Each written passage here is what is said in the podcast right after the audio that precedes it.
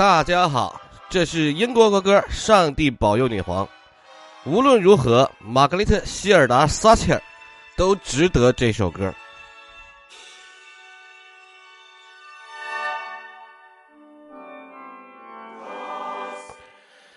如果说一个人的一生里只有政治这一件事，大家会怎么想？而且呢，她还是个女人，玛格丽特·撒切尔。就是这样一个工作狂加政治狂热分子，撒切尔夫人除了政治，对其他事物通通没有兴趣。什么生死爱恨、家庭、艺术、风景，她自己都从来没有公开表态过。只有在她卸任了之后，晚年有一些表示。她的最爱只有政治。一个女人独爱政治这件事情，的的确确就是她不招喜欢的原因。因为和普通人太不一样了，太没有烟火气了。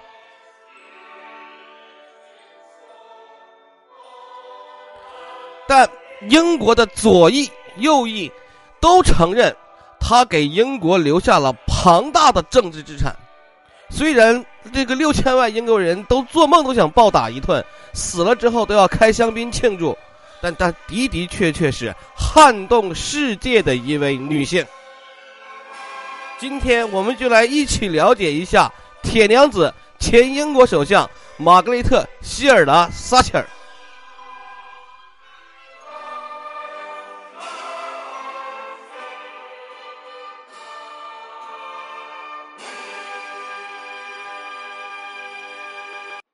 撒切尔夫人呢，在我们中国民众的心里，哈，知道的她的太多太多了。不，因为她跟我们谈判过这个香港的归属问题嘛。她曾经被誉为啊，欧洲第一女强人，凭一己之力带领英国走出了二战之后的低迷，还无视美国的调停，挥师远征一千五百英里以外的岛屿，击败阿根廷，获得岛屿归属权。她算是全天下女性从政的偶像了，一个绝绝对对的撼动世界的女性了。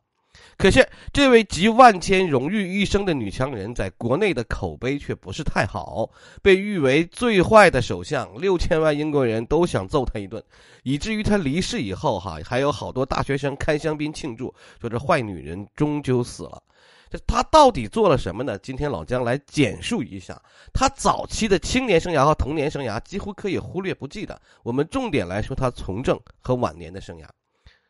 为什么说他童年生涯什么都可以忽略不计呢？他出生在一个富裕家庭，他这个爹哈是格兰瑟姆瑟市的那个市长，任职期间特别受人民爱戴。在父亲的影响下，玛格丽特从小就是我们说的玛格丽特就是撒切尔啊。就从小就对政治有特别浓厚的兴趣，而且个性非常好强，哪怕坐公交车都要坐一排，坐第一排。我是特别讨厌这种人的。我一直认为吃屎都得吃屎尖儿的人，一辈子都不会幸福的哈。这个呢，也就为了他日后强硬的那种政治风格埋下了基础。考入了牛津大学，四三年考入牛津大学，现任当最新当选的第三个那个英国的女首相叫做特拉斯，她也是牛津大学毕业的，他们是校友。但是当年特拉斯就是在街上游行，高喊着反对玛格丽特·撒切尔的这么一个啊学生啊，当年他就是干这个的，啊，他个他这个虽然是化学专业，但是他并没有削减他对政治的热情，利用课余时间继续读法律和政治系，然后毕业之后就当了这个一个区议员代表。你说他从政特别早，毕业就从政了，就是这样。所以说，我说他的青年和他的童年没什么好说的嘛。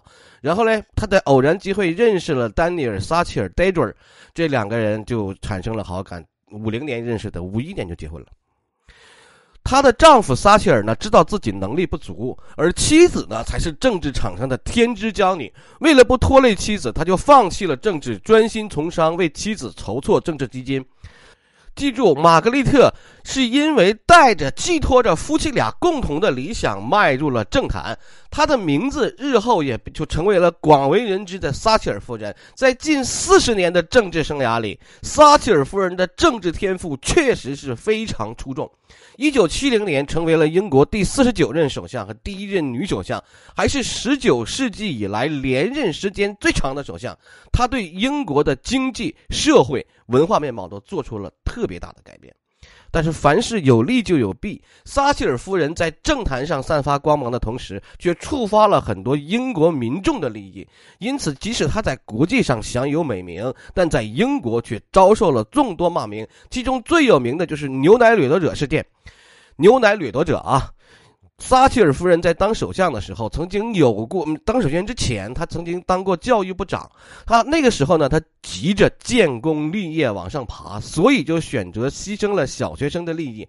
那个时候，英国政府每天都会向小学生提供三次的免费牛奶，虽然这个哈有助于孩子的身体健康，跟我们现在差不多，但长期下去就是。不小的一笔开支，撒切尔夫人觉得牛奶没多少钱，家长应该买得起，况且牛奶也不会影响孩子的学习成绩，那就取消了免费奶这个政策，替国家节约了一大笔开支。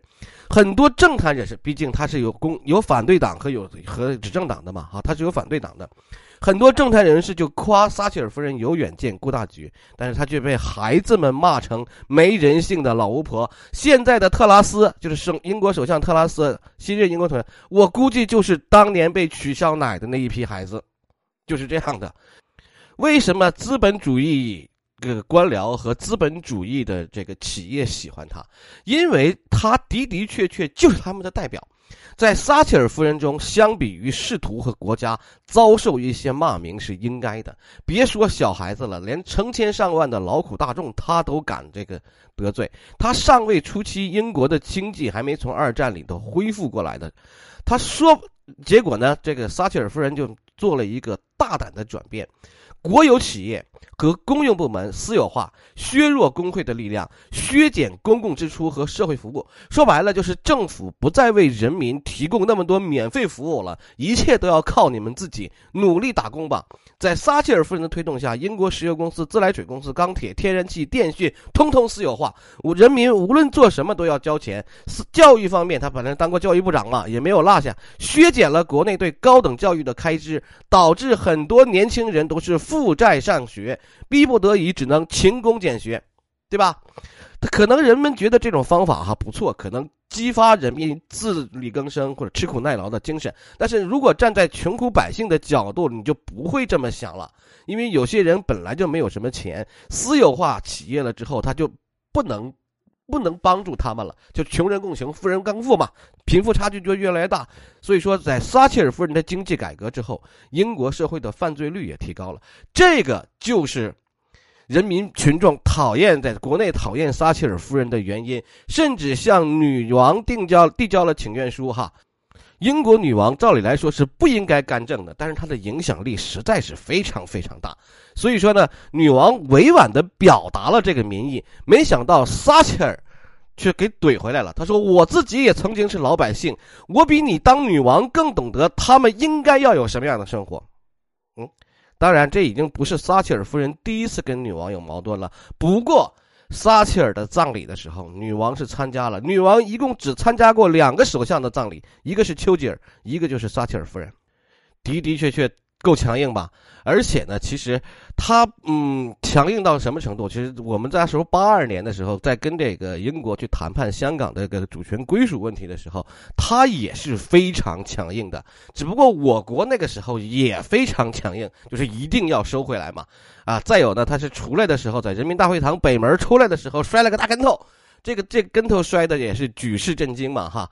这个虽然跌的摔的不重，没受伤，但是这个场面却是世界外交史的一个非常有名的场面。英国人民都觉得非常丢脸。凭借着嗯，就评价他，他说他说他这一摔，直接跌落了英国在国际舞台上数百年日不日不落帝国的光环。其实他就是英国的一种民粹主义、民族主义了。这个大家不需要去这个想哈。我们重点来说一说撒切尔夫人为什么晚年非常的凄凉。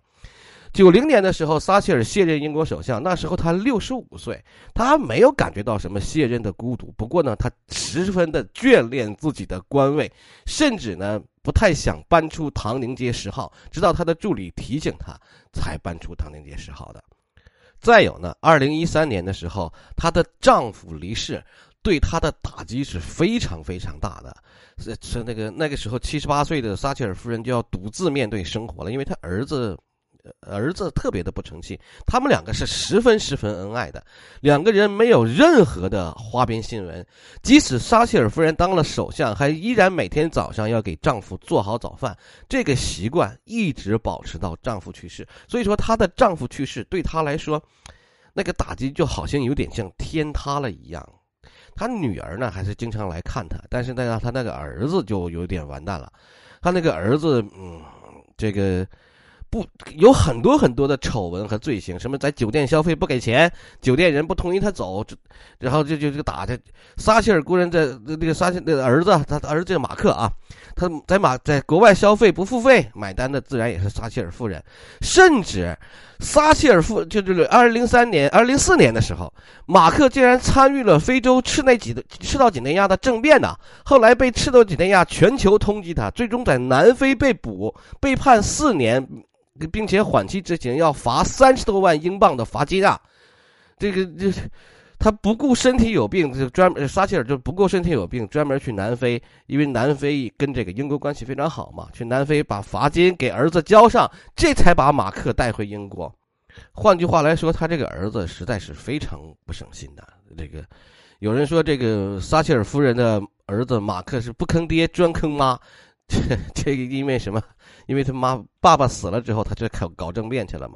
而且撒切尔夫人在最后嘛是中风了。一会儿我给大家在评论区上张图哈。因为丈夫去世之后就开始糊涂，随着年纪的增大哈，她经常去医院，还得了健忘症。考虑到她岁数以及健忘症的这个症状，撒切尔夫人在女儿和工作人员的劝导下，从郊区搬到了伦敦市中心，这样才便于他们看病。在最后的时间里，撒切尔夫人不靠人扶着或者不坐轮椅。她就走不了路了，知道吧？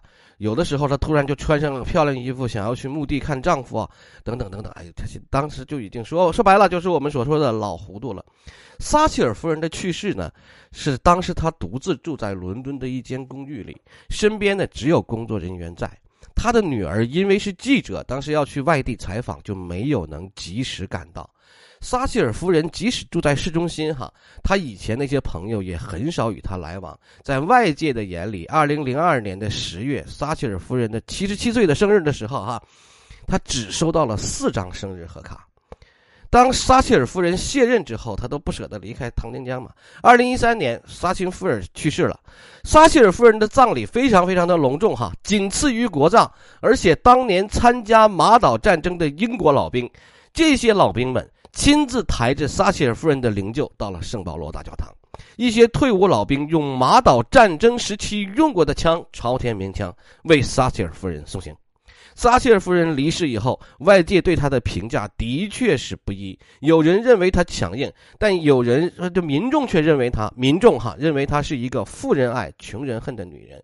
就因为在撒切尔夫人在任上推行的私有化政治。这样一些中产没有得到保证，穷人得不到保障，还有一些人呢认为这个撒切尔夫人是一个凶残的分裂者。呃，女儿卡罗尔呢曾经想把这个撒切尔夫人的遗物捐给国物国家博物馆的，因为撒切尔夫人自己还有一些首饰，还有一些呃国礼等等的一些遗物，但是呢国家博物馆拒绝了，最后被佳士得拍卖了。之所以说撒切尔离世很凄凉，主要是儿子女儿都没在身边。英国历史上的第一位女首相啊，就这么孤独的离去，的的确确，嗯，有一点点这样。他他这个沉痛的葬礼上出现了很多很多不和谐的声音，道路两边吧有几千名大学生，手举着香槟，组织了一场麻吉的告别派对，这么开心的庆祝起来吧，这就这么这样的一个，仿佛人人都中了彩票一样。这些大学生们就是当年被取消牛奶那一批人，我估计就有今天的首相特拉斯，啊，他 他反正玛格丽特多拉这个玛格丽特撒切尔在这个英国的的确确是把他评成为英国史上让人最痛恨最坏的首相，很显显然是不公平的。这是因为他对内的保守派和强硬政策。对于撒切尔夫人的功过，我们暂且不提。对于他对英国的统治是福是祸，我们也无权评判。不过有一点可以肯定的是，撒切尔夫人是一个高智慧、有远见、有担当的新时代女强人。她给英国不管是左右两翼都留下了丰富的政治遗产和外交手段、外交途径。她活成了全世界女性的榜样，而且她所做的所有事情，所做的一切一切，都是为了自己的国家好。所以说，我们说她值得国这个“上帝保佑女皇”这首国歌。你想想看，现你上上一任英国首相鲍里斯把英国搞成什么样子？所以说，人们才会怀念撒切尔啊。这就是我们今天撼动世界的女性，玛格丽特·希尔达·撒切尔。感谢大家的收听，我是老姜，再见。